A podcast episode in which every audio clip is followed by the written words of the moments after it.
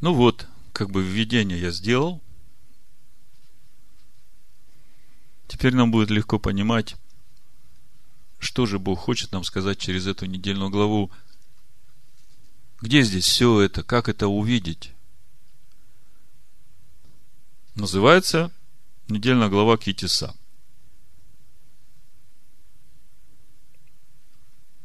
Исход 32 глава, с 1 по 8 стих написано.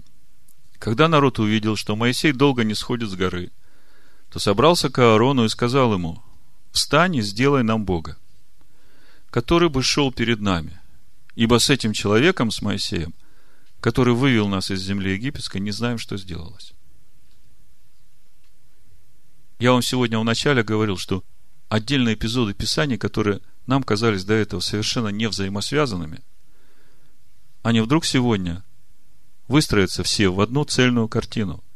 И вот я просто читать буду эти места Писания, а они у вас будут устраиваться все вот в эту картину, которая называется «А чему же кланяются иудеи?» Как познать? Хотя бы получить представление и понятие, о чем это? Как это? И где это здесь? Встань и сделай нам Бога, который бы шел перед нами, сказали Аарону. Ибо с этим человеком, с Моисеем, который вывел нас из земли египетской, не знаем, что сделалось. Но мы видим, что здесь восприятие Моисея народом как какого-то посреднического Бога, который выводит народ из Египта. Встань и сделай нам Бога, потому что с Моисеем мы не знаем, что сделать. Я бы понимал, если бы сказали, встань и сделай нам Бога, потому что мы потеряли э, связь с единым Богом Авраама, Ицхака Якова, да? Но тут они ведь так не говорят. Они про Моисея говорят. Моисея не стало, дай нам другого Бога. И в одной из проповедей на эту недельную главу раньше я уже объяснял, что для тех, которые рождены от Бога, для которых Бог является источником их силы, и они являются начатком этого Божьего естества, когда вот такой человек начинает думать, что есть какой-то посреднический Бог между человеком и единым Богом, то в этот момент он становится язычником, и он теряет свое божественное происхождение. Помните, Бог сказал Моисею, я тебя делаю Богом для фараона. Верующий человек может быть Богом для язычника. В том смысле, что ты становишься проводником силы Божией, света Божьего в мир. Понимаете, о чем речь идет? Но когда этот верующий человек говорит, дайте мне видимый образ Бога, которому я буду молиться, ну, я ему молюсь, но я представляю, что я молюсь Богу, но мне как бы надо этот видимый образ. Ну, иконку мне повесьте там, или изображение какое-то там, что-нибудь. Во второзаконии, 4 глава, с 15 стиха. Твердо держите в душах ваших, что вы не видели никакого образа в тот день, когда говорил вам Господь на Хариве из среды огня – дабы вы не развратились и не сделали себе изваяний, изображений какого-либо кумира, представляющих мужчину или женщину. Изображение какого-либо скота, который на земле, изображение какой-либо птицы крылатой, которая летает под небесами. Изображение кого-либо ползающего по земле.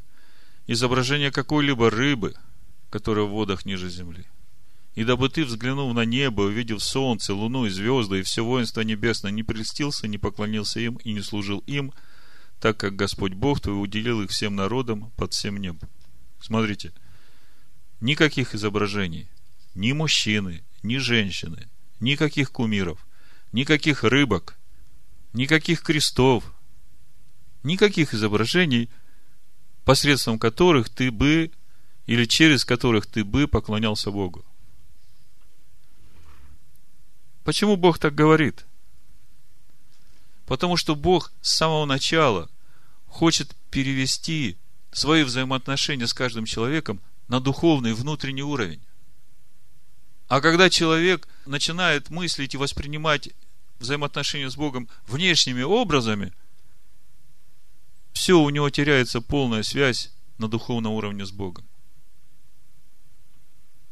И сказал им Аарон, выньте золотые серьги, которые в ушах ваших жен, ваших сыновей, ваших дочерей, и принесите ко мне. Весь народ вынул золотые серьги из ушей своих и принесли к Аарону. И взял он их из рук их, и сделал из них литого тельца, и обделал его резцом. И сказали они, вот Бог твой, Израиль, который вывел тебя из земли египетской. Увидев сие, Аарон поставил перед ним жертвенник и провозгласил Аарон, говоря – Завтра праздник Господу. И здесь в Торе написано тетраграмматон. Много разных комментариев на всю эту ситуацию. Но что я во всем этом вижу? Я вижу, что здесь есть понятие и о тетраграмматоне, и есть понятие о промежуточном Боге. Этот Бог, который Адонай, он далеко, и с ним нет никакой связи, а вот с этим Богом э, поместного значения нам легко все свои вопросы решать. Но это чисто языческое восприятие взаимоотношений со своими богами. На другой день они встали рано и принесли все сожжения, привели жертву мирные, и сел народ есть и пить, и после этого стал играть. Вот это слово играть, оно такое многозначное. В иврите вы знаете, какие игры в народных праздниках, там, на лига, вот что-то типа этого. И сказал Господь Моисею, поспеши сойти – ибо развратился народ твой. Помните? Без откровения свыше народ не обуздан. Развращен. Развратился народ твой, который ты вывел из земли египетской. Скоро уклонились они от пути, который я заповедал им. И сделали себе литого тельца, и поклонились ему, и принесли ему жертву, и сказали, вот Бог твой Израиль, который вывел тебя из земли египетской. Первая заповедь говорит, я Господь Бог твой, который вывел тебя из земли египетской. Вторая заповедь говорит, да не будет у тебя других богов перед лицом моим. Не делай себе кумира, никакого изображения того, что на небе вверху, и что на земле внизу, и что в воде ниже земли. Не поклоняйся им, не служи им, ибо я, Господь Бог твой, Бог-ревнитель. К вот этому имени Бога Адонай ревнитель, мы еще вернемся в 34 главе. Сегодняшней недельной главы, в 34 главе книги Исход. Наказывающий детей за вину отцов до третьего и четвертого рода, ненавидящих меня, и творящий милость до тысячи родов, любящим меня и соблюдающим заповеди мои. Так в чем же суть иудейского поклонения? В исходе 32 главе с 25 стиха читаем. Моисей увидел, что это народ необузданный, ибо Аарон допустил его до необузданности, к постравлению перед врагами его. И стал Моисей в воротах стана и сказал, кто Господень ко мне? И собрались к нему все сыны Левины, и он сказал им, так говорит Господь Бог Израилев, возложите каждый свой меч на бедро свое, пройдите по стану от ворот до ворот и обратно, и убивайте каждый брата своего, каждый друга своего, каждый ближнего своего. И сделали сыны Левины по слову Моисея. И пало в тот день из народа около трех тысяч человек. Ибо Моисей сказал, сегодня посвятите руки ваши Господу, каждый в сыне своем, брате своем, да не спошлет он вам сегодня благословение. Что произошло в этот момент? В тот момент, когда левиты отозвались на призыв Моисея, заметьте, Моисей обращался ко всему народу. 12 колен и еще множество разноплеменных народов. Кто Господень ко мне? Откликнулись только сыновья Левия. В 113-м псалме мы сегодня читали в первом-втором стихе написано нечто, что трудно сразу уразуметь. Написано так. Когда вышел Израиль из Египта, дом Иакова из народа иноплеменного, Иуда сделался святынью его. Израиль владением его. Вопрос. Кто сделался святынею?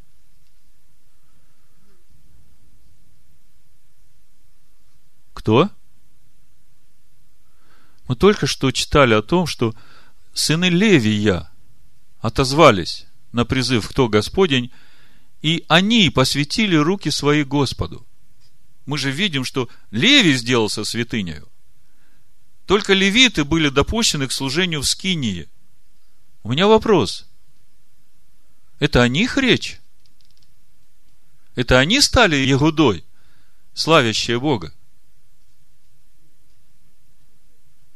Тогда мне скажите, каким образом вдруг колено Левия стало Егудой? Я напомню, мы говорим сегодня о том, чтобы нам понять, в чем суть того, как кланяются иудеи Богу. Они ведь знают, как кланяться. И если мы поймем это, тогда мы поймем путь спасения для нас. Так вопрос конкретный. Каким образом сыны Леви стали Егудой? Почему? Не поклонились, да, но этого мало. Мы видим, что погибло только три тысячи человек. А было 600 тысяч народу и еще разноплеменные народы. То есть три тысячи это те, которые поклонились. А откликнулись на призыв Моисея только колено Левия. То есть ответ на вопрос, каким образом левиты стали Егудой, очень прост. Беспрекословным послушанием Моисею и Господу. Верностью. Не размышляя о том, что это родственник, брат, сестра, мать, отец. Вы вообще представляете, насколько должно быть вот такое посвящение Богу, что для своих эмоций, для своих чувствований, для своей души и своих пониманий умереть полностью. Вот вы начинаете как бы по чуть-чуть по чуть-чуть прикасаться к вот этому пониманию, каким образом, в чем суть вот этого иудейского поклонения. Иудеи знают, чему кланяются. И мы говорим сейчас об истинных иудеях. Потом немножко мест Писания посмотрим об этом. Я просто сейчас хочу донести для вас эту главную мысль. Псалом говорит, что когда Израиль вышел из Египта – Иуда сделался святыней, а мы-то знаем из контекста, из сегодняшней недельной главы, и дальше, как все будет проходить, и книга левитов, мы же видим, что Левий сделался святыней. Только левиты были допущены к служению в Скинии, и никто другой. Весь остальной народ мог доходить только до медного жертвенника со своей жертвой животным. А служить во святилище могли только сыновья Левия – Абсалом говорит, что Иуда сделался святынью. Тогда ответ простой. Левий сделался Егудой. И через это мы начинаем понимать, что же стоит за этим э, иудейским поклонением. То есть, Егудой может быть и Левий, и Симеон, и любой из 12 колен Израиля. Скажите мне, Пинхас. Помните Пинхаса? Когда Пинхас поразил Замрия, числа 25 глава, который начал с мадиатинтянской э, жрицей прелюбодействовать. Помните, что Бог ему говорит? Финеес, сын Илиазара, сына Аарона, священника, отвратил ярость мою от сынов Израилевых, возревновал по мне среди их, и я не истребил сынов Израилевых в ревности моей. Опять ревность. Посему скажи, вот я даю ему мой завет мира. И будет он ему и потомство его по нем заветом священства вечного. За то, что он показал ревность по Боге своем и заступил сынов Израилевых. Вот об этом завете мира мы сейчас будем говорить. Это как бы следующая ступень понимания того, что значит иудеи знают, чему кланяются. Но скажите мне, вот поступок Пинхаса, Финеса. Он вписывается вот в эту же схему, как поступили сыны Левия. тогда мы можем сказать, что и Пинхас, он в этот момент стал Егудой. Я понимаю, что есть в Израиле одно из колен Иуды, одного из сыновей Якова. Я понимаю, что есть этнические потомки Иуды, как принадлежащие колену Иуды. Но в данном случае в Писаниях речь идет о чем-то большем. Речь идет о внутренней сущности Иуды как славящего Бога. Это то, о чем мы в Коринфянах э, в первой главе читаем. Всякий хвалящийся будет хвалиться Богом. Так вот, мы видим, что Левий стал Егудой, стал святынею, и через это мы начинаем понимать, как бы прикасаться к вот этой сути иудейского поклонения. И как вы мне сейчас вот уже своими словами коротко сформулировали суть иудейского поклонения? Иудеи знают, чему кланяются, ибо спасение от иудеев. Иудеи знают. А вы мне скажите, как кланяются иудеи Богу?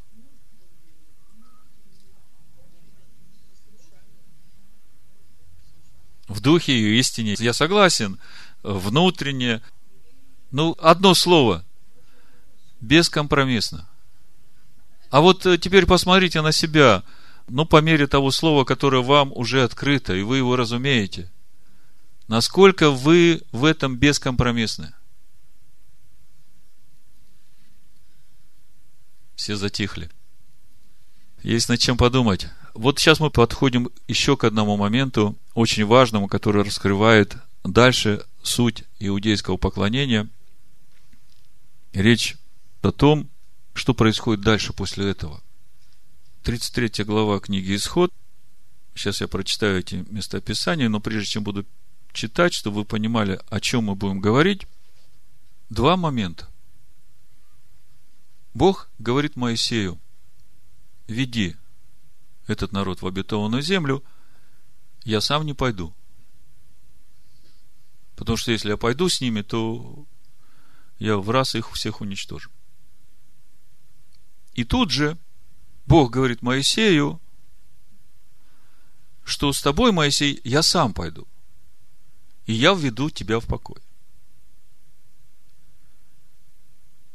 Если потом мы будем смотреть послание евреям о том, что Бог спустя долгое время через Давида скажет, что вот наступит снова такое время, и вы его не пропустите – когда вы снова получите способность слышать голос Бога, смотрите, не ожесточите своих сердец, потому что если вы пропустите это время, то вы уже никогда не войдете в покой. То есть, я вам как бы обрисовал всю эту общую картину, а через это все мы опять начинаем погружаться в понимание того, как поклоняются Богу истинные иудеи, в чем? В чем эта духовная суть? как это все работает внутри. И вот возвращаемся в эту недельную главу, 33 глава с 1 стиха, читаю. «И сказал Господь Моисею, пойди, иди отсюда, ты и народ, который ты вывел из земли египетской, в землю, о которой я клялся Аврааму, Исаку и Якову, говоря, потомству твоему дам ее. И пошлю пред тобою ангела, и прогоню Хананеев, Амареев, Хитеев, Ферезеев, Ивеев и Иусеев, и уведет он вас в землю, где течет молоко и мед. Ибо сам не пойду на иврите внутри вас. Помните, с чего все началось? Построят они мне святилище, и буду обитать в них. И тут Бог говорит, вот я посылаю ангела, он введет вас, но сам внутри вас не пойду, чтобы не погубить мне вас на пути, потому что вы народ жестоко выйный. Народ, услышав грозное слово сие, возрыдал, и никто не возложил на себя украшений своих, ибо Господь сказал Моисею, скажи сынам Израилевым, вы народ жестоковыйный, если я пойду внутри вас, то в одну минуту истреблю вас, Итак, снимите с себя украшения свои. Я посмотрю, что мне делать с вами. Сыны Израиля, вы сняли с себя украшения свои. В синодальном переводе написано «у горы Харев», а в оригинале Торы написано «украшение с горы Хорев». Мудрецы просто говорят, им пришлось снять эти короны, которые они получили, когда Бог говорил с ними. Если перевести на язык более понятный, я вам скажу, в этот момент слава Божия ушла из стана. Я хочу вам показать, что во всем том, что Бог сейчас говорит, огромная милость Бога к своему народу. То есть то, что Бог посылает своего ангела, но сам не идет внутри них, это он делает только для того, чтобы сохранить этот народ. А делает это потому, что он обещал Аврааму, что я потомков твоих выведу из Египта и введу обетованную землю. Когда мы в послании Галатам читаем закон дан после по причине преступлений до времени пришествия семени, и что этот закон является детоводителем, который будет вести ребеночка рядом, то вот здесь сейчас мы видим, как это начинает происходить в жизни Израиля. По сути, что здесь происходит? Бог говорит, именно потому, что вы жестоковыйные, я не могу внутри вас идти. Потому что все, что я не скажу, вы сразу все воспринимаете в противление. Я говорю, вы не слушаетесь. Если я пойду в вас, от вас ничего не останется. Потому что я ревнитель. Имя мое – тетраграмматон, ревнитель. Я славы своей никому другому не даю. Помните, мы говорили? А как же все ходят и сияют славой Бога? А ты, Бог, сказал, что славы никому своей не даешь? Да все очень просто. Если я буду жить внутри вас, то вы будете сиять моей славой. А если вы будете жестоковыйной, то вы просто в пепел превратитесь. То есть, жестоковыйность – это полная противоположность тому, чему кланяется иудеи. Жестоковыйный не сможет стать иудеем. А значит, не сможет спастись. Он не сможет поклоняться так, как иудей. Теперь человеку самому нужно решить. С чего голова начиналась? Принеси полшекеля. Чтобы язва тебя не поразила, если ты стал на этот путь. Посвяти свою душу на служение. Однозначно, бескомпромиссно. Умри для себя, чтобы жить для Него. Как бы мы э, эти слова настолько на слуху, мы так привыкли к ним, что они в нас уже не работают как бы наше восприятие уже паутиной покрылось. Поэтому я сегодня хочу вам с другой стороны это все показать, чтобы освежить ваше восприятие и понимание. Вы никогда не связывали то, что Ишуа говорит в 10 и в 16 главе, «Вознеси душу свою на стойку казни ради меня», с тем, чему кланяются иудеи. Я вам сегодня говорю, что это именно тот путь, или то именно каким образом иудеи кланяются Богу, истинные иудеи.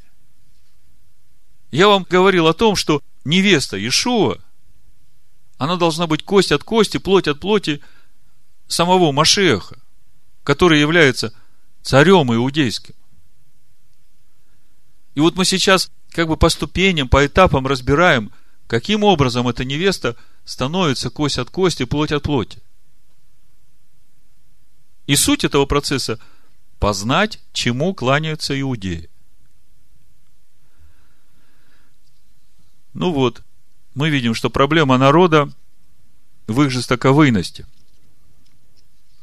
Буквально 40 дней назад они слышали 10 заповедей Бога, две из которых говорят, «Я Господь Бог твой, который вывел тебя из земли египетской, и не делай передо мной никаких других богов, и не поклоняйся ему, не служи». Левиты это четко помнили.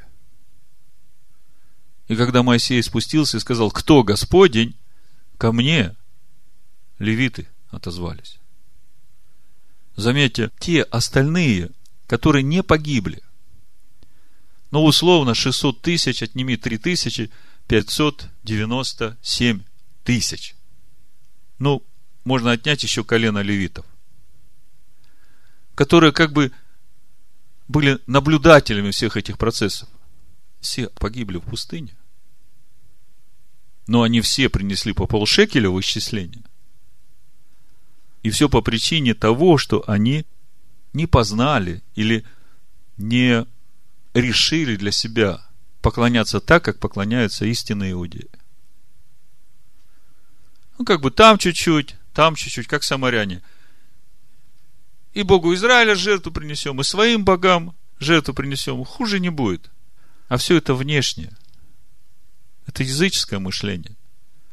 А Бог, Он Бог сущности, Он Бог имени. Ашем. И когда мы говорим об имени, мы говорим о внутренностях, о внутреннем духовном состоянии. Поклоняющиеся Ему должны поклоняться в духе и истине. Вчера читали Тору вечером с детьми после встречи с Шаббатом. И Дебора слушала, слушала, слушала, и вдруг задает вопрос. Пап, а почему Бог Моисею говорит, веди твой народ? Разве э, это не Божий народ? Разве не Бог вывел его из Египта? И я очередной раз не смог ответить. То, что пишут э, иудейские комментарии на эту тему, э, ну, мягко говоря, я с этим просто не согласен. Типа того, что Бог говорил Моисею, чтобы Моисей язычников не брал с собой, когда выходил из Египта. А Моисей пожалел, значит, взял, вот теперь расхлебывай. Я думаю, что все совсем наоборот. Бог именно хотел – чтобы из Египта собрали все золото и серебро, все драгоценное, что там только было, и вынесли. Это тот свет, те крупицы света, которые в душах сокрыты. Но потом, когда я так немножко успокоился, вдруг я понял, почему Бог так сказал. Мы сегодня еще об этом будем говорить. Но Бог сказал так именно потому, что в этот момент, когда народ согрешил, он перестал быть Божьим народом потому что слава Божия отошла от него. Они разрушили свой завет с Богом. Но этот народ все еще оставался потомками Авраама, Ицхака и Якова, которому принадлежит и Моисей. А Бог обещал Аврааму, что уведет его потомков в обетованную землю. И поэтому Бог, будучи верен своему обещанию, Моисею говорит, Моисей, это твой народ – это все дети Авраама, Ицхака и Якова, прямые потомки. Поэтому я обещал Аврааму, вот бери, я посылаю ангела и идите в обетованную землю, потому что я верен своим обещаниям. То есть мы увидели, что ради того, чтобы сохранить народ, Бог говорит, что народ уведет в землю ангел, и он будет вести их за руку. Но я внутри этого народа не буду. Потому что они жестоковыйны, ожесточили сердца свои. А вот теперь смотрите, что Бог говорит Моисею. Потом мы в третью главу евреев перейдем и обо всем этом еще раз прочитаем и поймем в конечном итоге, как все это работает. О чем здесь речь?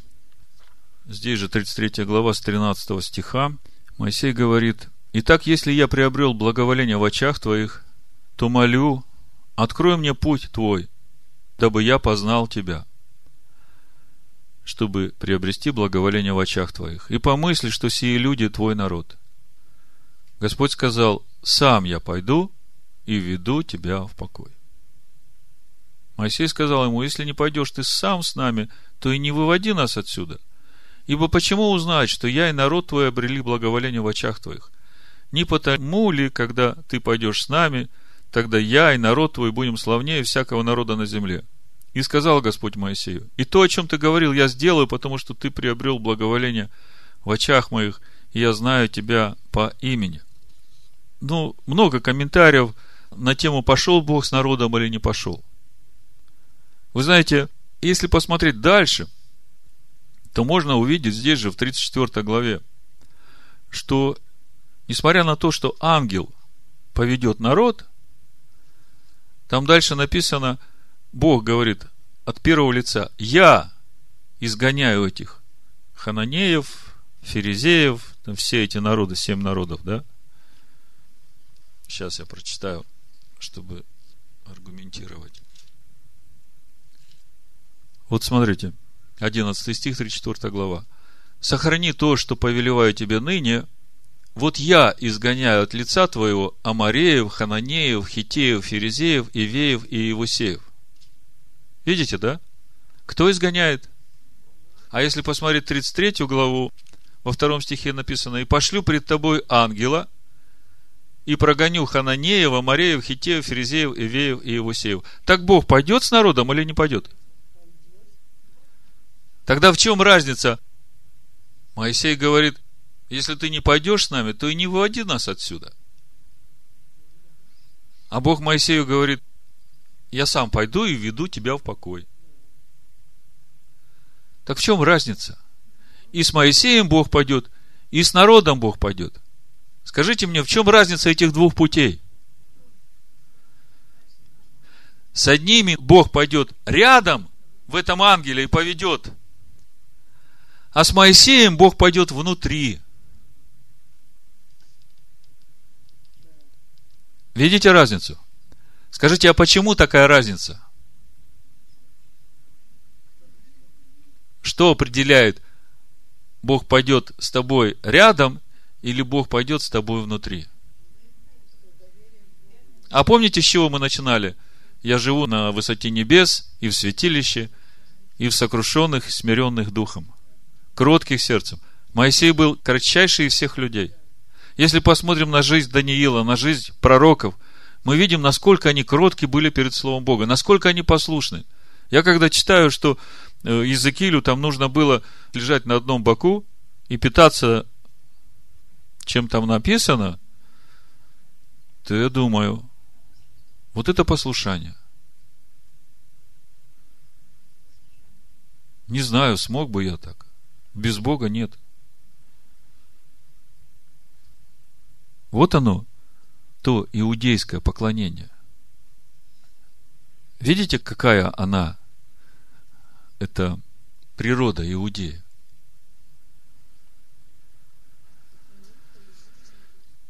То есть, до этого момента мы увидели, что есть два пути. Народ поведет ангел, и Бог будет в этом ангеле рядом с народом.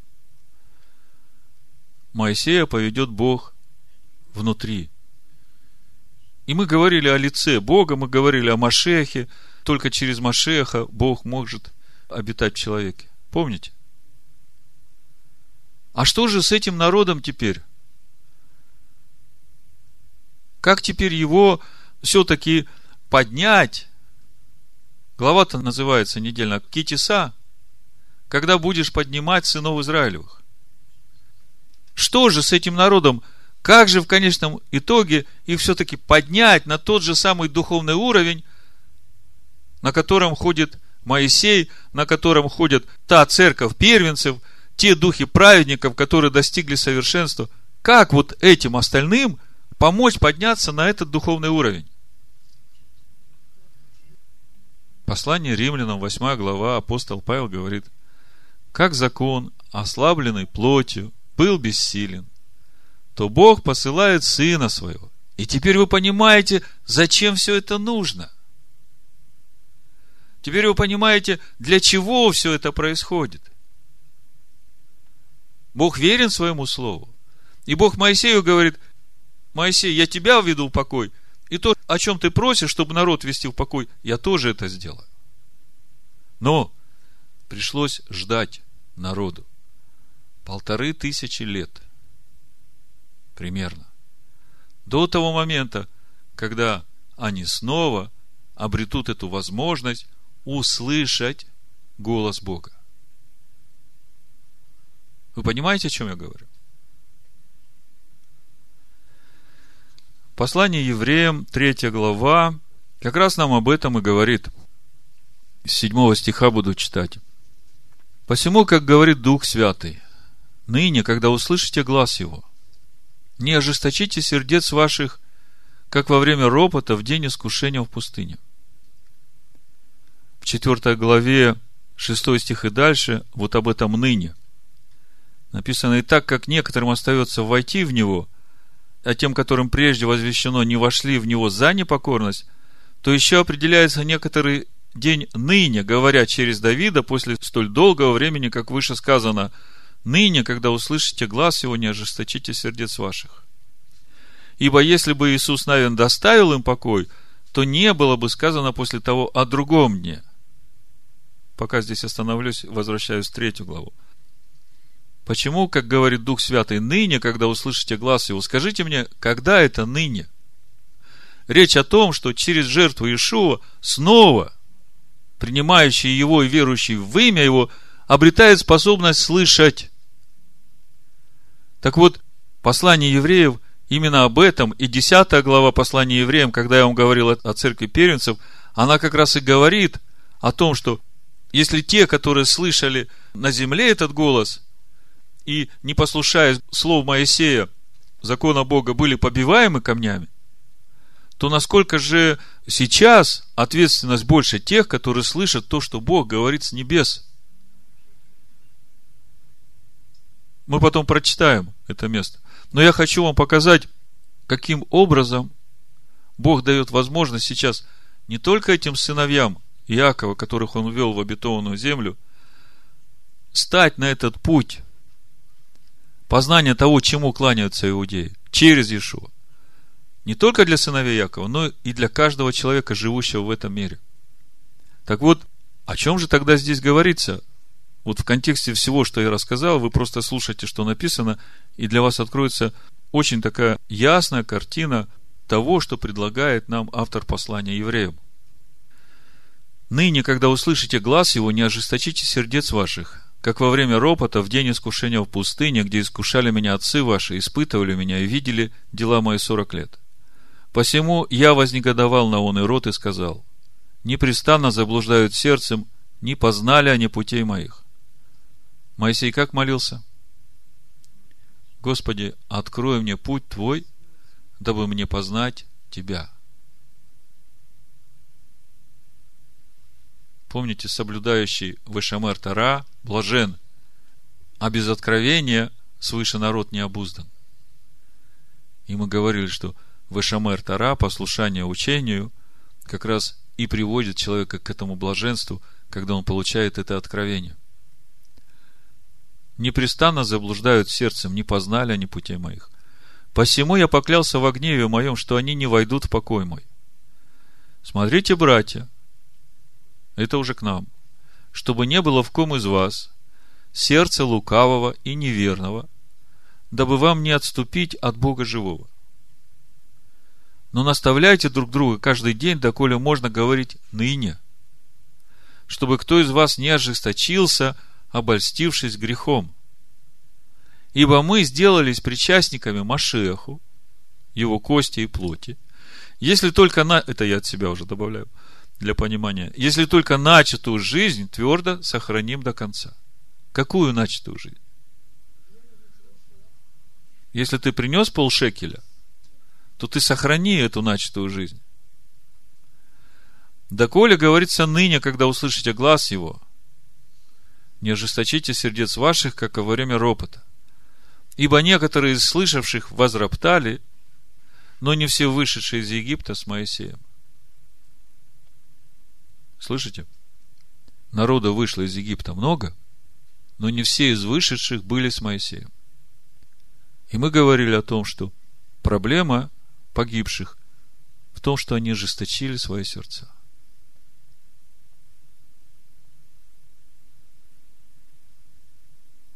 Чему кланяются иудеи? Скажите, те, которые с Моисеем это есть поклонники Богу в духе и истине. А вы так раньше думали? А вы согласны с таким выводом? А что значит с Моисеем? Моисей что-нибудь от себя говорил? Помните Коринфянам 10 глава? Все крестились Моисея. Все пили одну и ту же духовную пищу, и ели одно и то же духовное питье, которое текло из кого? Из Машеха. Тогда мне скажите, Что текло из этого последующего духовного камня? Тора Моисея. Вы когда-нибудь слышали такую поговорку? Что ты ешь, то ты и есть. Почему так сказано? То, что ты ешь, из этого строится твое тело, правда? Если говорить на духовном уровне, то если это духовное питье течет из Машеха, и ты это ешь и пьешь, то это именно то, что и устрояет тебя как невесту Машеха, кость от кости, плоть от плоти. Тогда для того, чтобы стать кость от кости, плоть от плоти своего жениха, что надо есть и пить?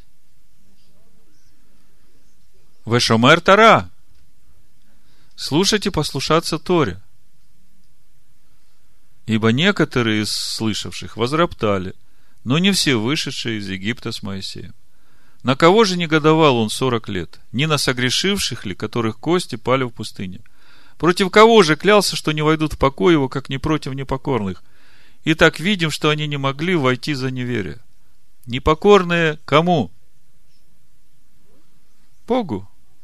Как проявлялась эта непокорность? Непослушанием тому, что говорил Бог через Моисея.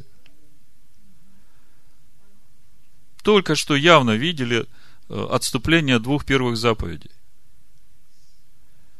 Скажите, сколько сегодня у среднестатистического христианина отступлений от десяти заповедей, которые он дал? Первая, вторая и четвертая тоже. То есть не две даже, а три реальных. Субботу не соблюдают, а Бог говорит, для народа Божия остается субботство. Мы сейчас об этом еще поговорим. Единого Бога не признают, и других богов, кроме единого, признают за богов. Скажите, войдут такие в покой Божий? Иудеи так поклоняются? Вам не кажется это большой трагедией? Так если Бог говорит, что ныне те не вошли за неверие, а Бог говорит, что ныне, когда вы снова услышите,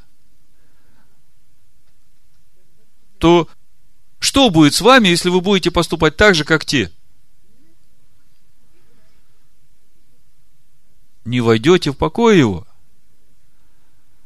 Очень серьезно, да. А кто хочет войти в покой? Все хотят. Только делать для этого ничего не хотят, да? Ну вот это и есть. Полшекеля принес, а делать ничего не хочешь. Ну вот, четвертая глава дальше. Посему будем опасаться, чтобы, когда еще остается обетование войти в покой его, не оказался кто из вас опоздавшим. То есть, э, я бы так сказал, что для нашего поколения есть еще возможность войти в покой.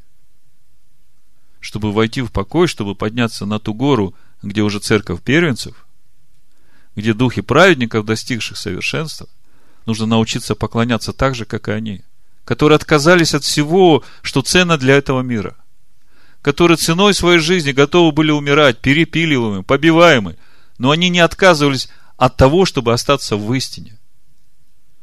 Вот так поклоняются иудеи. И через такое поклонение приходит спасение. Потому что именно через это открывается Бог. Приходит откровение.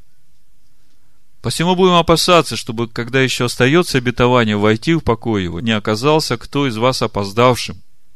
Ибо и нам оно возвещено, как и тем но не принесло им пользы слово слышанное, не растворенное верой услышавших.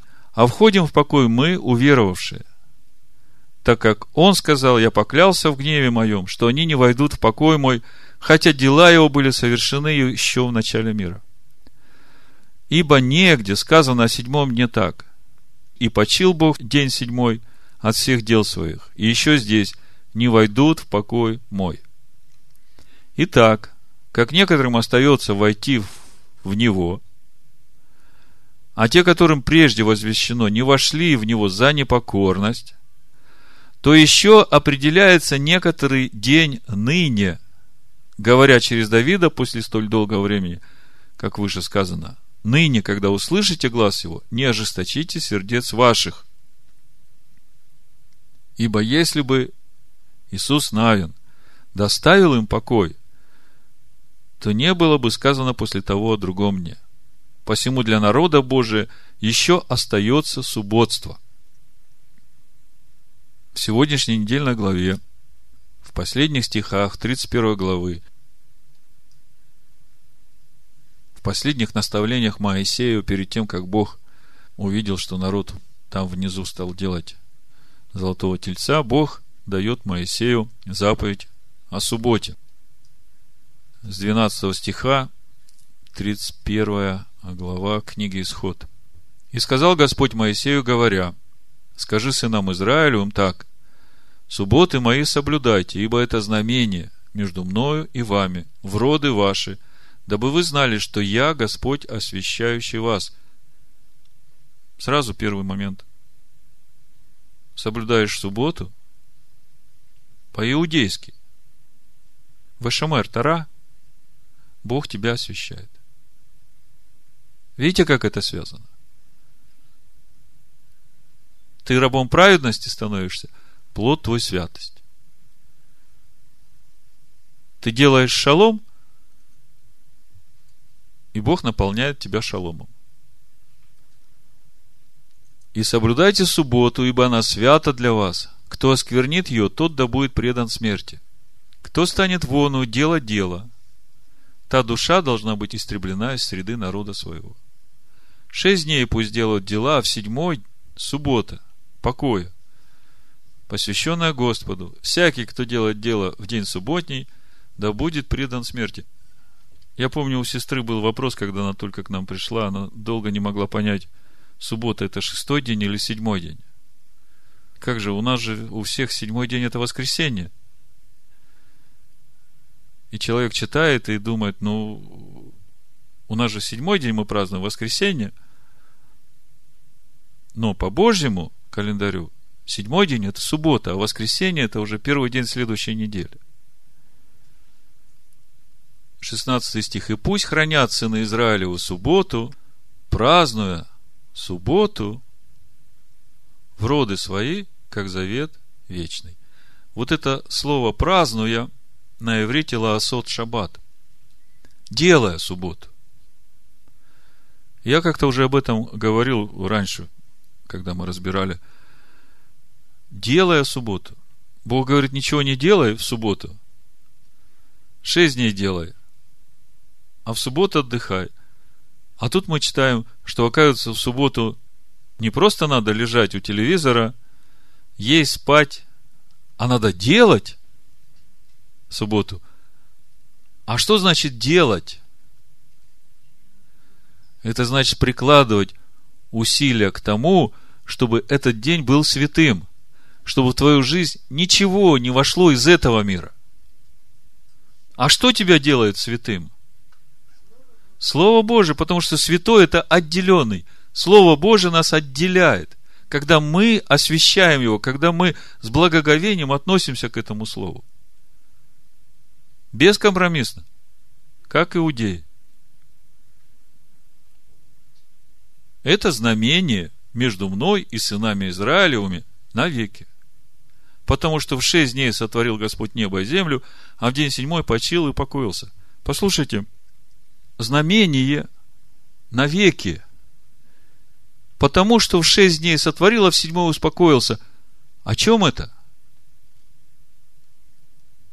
Мы знаем, что с седьмым тысячелетием Царство Бога придет на землю. Машех придет сюда и установит Царство Божие на земле. Причем уговаривать уже никого не будут. Время уговоров закончится с его приходом. Не хочешь делать? Виноват сам. И тогда будет много, которые ухватятся за полу Иудея и будут говорить, оказывается, точно с вами Бог. Мы хотим вместе с вами – а сейчас вот 2000 лет Бог предлагает каждому познать, чему кланяться иудеи. Почему-то много желающих нет. Это знамение между мной и сынами Израилевыми навеки. Что такое знамение? Бог сейчас там с высоты небес взирает на землю и смотрит. Так, что там у детей моих? Ага, делают субботу. А в Риге там делают субботу. Где еще делают субботу? Ага, там делают субботу, там. Молодцы ребята. А что ж мне делать с этими? Уже почти две тысячи лет дал им возможность слышать голос мой, они все еще такие жестоковыйные. Как они не уразумеют, что суббота это и есть мое знамение между мной и моими детьми. Не воскресенье. Я не против того, чтобы воскресенье, хотя он сказал шесть дней работай. А если ты еще и в воскресенье будешь делать субботу, тогда ты пять дней работаешь. Нарушаешь заповедь о субботе.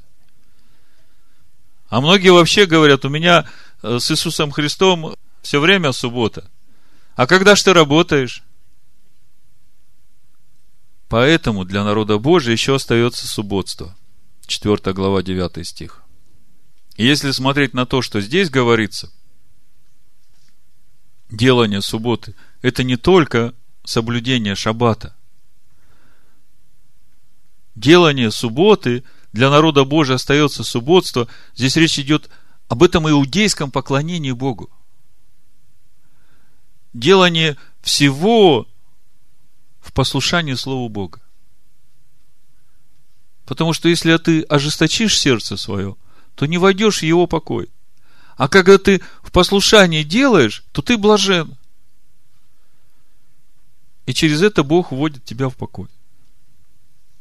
Ибо кто вошел в покой его, тот и сам успокоился от дел своих, как и Бог от своих. Итак, постараемся войти в покой он, и чтобы кто по тому же примеру не впал не в покорность. И вот смотрите, все любят цитировать этот 12 стих, но никто не задумывался о том, что этот 12 стих идет в контексте понимания того, чему кланяются иудеи. В контексте послушания законам, заповедям, постановлениям, которые Бог дал в учении, которое названо Тара, которое записал через Моисея. Это то самое Слово Божие.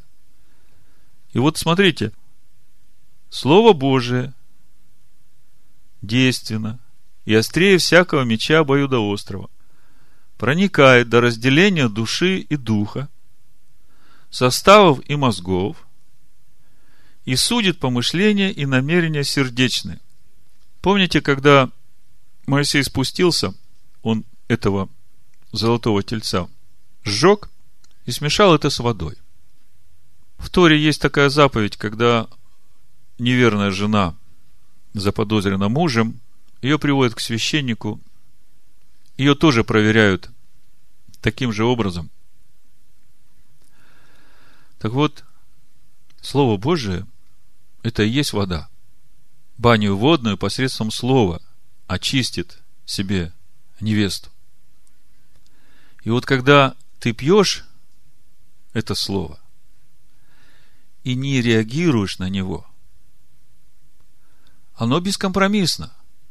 Оно как э, лакмусовая бумажка, оно проходит до разделения твоей души и духа и смотрит твои помышления и намерения сердечные и просто констатирует. Вот здесь вот ты ожесточил выю свою, вот здесь ты ожесточил выю свою, здесь. Хочешь ты этого или не хочешь? Вы понимаете, о чем здесь? Может быть, кто-то скажет, а у нас в церкви вообще э, Тору Моисея и не читают. Но если у тебя в руках священное писание есть, и ты читать умеешь, то почему же ты сам не читал, если тебе в церкви это не читают? Почему же ты сам не вникал и не размышлял? А мне сказали, что это Ветхий Завет.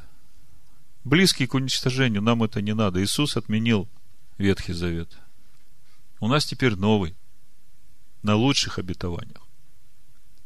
Так вот, лучшее обетование как раз именно в том, что Бог дает тебе силу в Сыне Своем, послушаться тому, что Бог сказал в своем учении. Более того, Он разрушил власть греха в каждом человеке, принимающем Иешуа и верующем в имя Его.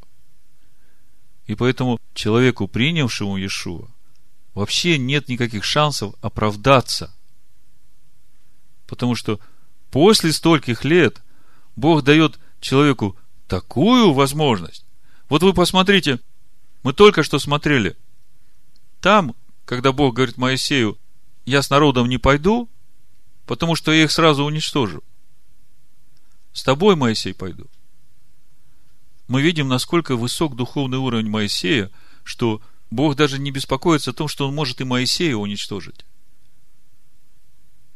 И поэтому его малейшее непослушание, когда он ослушался и ударил в скалу своим посохом, вместо того, чтобы просто ей сказать, стоило ему того, что он не вошел в обетованную землю. О чем я хочу сказать?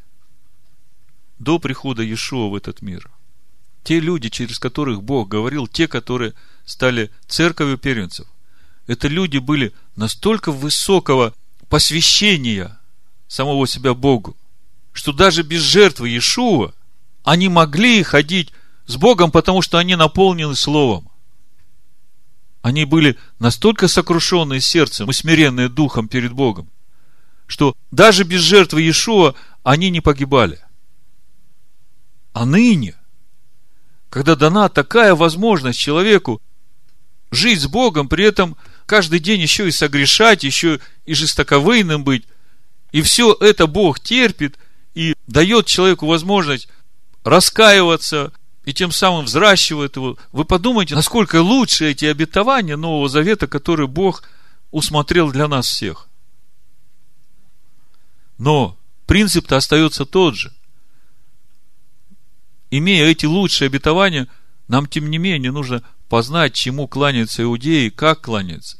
И это для нас должно стать этим образцом духовного поклонения Богу в духе и истине. Так вот, послание евреев 9.15 написано, «И потому он, Машех Иешуа, есть ходатай Нового Завета, дабы вследствие смерти его, бывший для искупления от преступлений, сделанных в Первом Завете, призванные к вечному наследию, получили обетованное. О чем здесь? Но если Первый Завет, это значит, э, к евреям относится, к нам никакого отношения не имеет. А мы совсем недавно говорили, что содержание завета-то осталось тем же. Тогда о чем здесь? Вам не кажется, что это по отношению к нам? Что именно благодаря жертве Ишуа Машеха мы можем получить прощение всех грехов, которые мы делаем против Первого Завета. Потому что содержание Завета-то осталось тем же. И все это для того, чтобы нам получить обетованное. А скажите, если мы один раз согрешили, другой раз согрешили, третий раз согрешили, все в одном и том же согрешаем. Это как называется? Жестоковыйность? Так не может быть, что приносишь полшекеля, говоришь, я, Господи, посвящаю себя полностью Тебе, и при этом остаюсь где-то в каких-то аспектах своей жизни все еще жить для себя. А многие из нас даже не задумываются еще над тем, что после того, когда ты удовлетворишь свою похоть, свое желание, ты даже не задумываешься над тем, чем это кончится для тебя потом – Пройдут эти семь лет. Время Божьего долготерпения. Время, когда ты разбрасывал камни. А потом придут другие семь лет, когда тебе надо будет собирать все, что ты разбрасывал. Мы все понимаем, что надо сеять хорошее. Но когда приходит время для того, чтобы сеять, мы как-то забываем об этом. И сеем, что придется. А потом разводим руки и говорим, Господи, почему это пришло в мою жизнь? Без откровения свыше народ не обуздан, а соблюдающий закон блажен. Познай, чему кланяются иудеи, и обретешь спасение. В книге Откровения, в третьей главе, Ишуа говорит, ангелу Филадельфийской церкви напиши, так говорит святый, истинный, имеющий ключ Давидов, который отворяет, и никто не затворит, затворяет, и никто не отворит. Знаю твои дела. Вот я отворил пред тобой дверь, и никто не может затворить ее. Ты немного имеешь силы, и сохранил слово мое, и не отрекся имени моего. Вот они, истинные иудеи. Сохранил слово мое, и не отрекся имени моего. Вот я сделаю, что из сатанинского сборища, из тех, которые говорят о себе, что они иудеи, но не суть такова. Все определяет суть. То, что внутри тебя. Алгут принес полшекеля, а душу не посвятил Всевышнему. Вот это и есть не суть таковые алжецы – вот я сделаю то, что они придут и поклонятся пред ногами твоими, и познают, что я возлюбил тебя. Как ты, иудей, просишь у меня пить? Говорит женщина-самарянка Ишуа. А когда его распяли, было написано на трех языках. Царь иудейский. Что значит царь иудейский? Если было написано царь латвийский, то мы бы понимали, что он царь над народом, который живет в Латвии. А когда написано царь иудейский, то он царь над кем? Над иудеями. Вот она, жена его, кость от кости, плоть от плоти его. Да благословит всех нас Всевышний удостоится быть его женой. Вы меня, Машех Ишуа. Амин. Амин. Амин. Амин.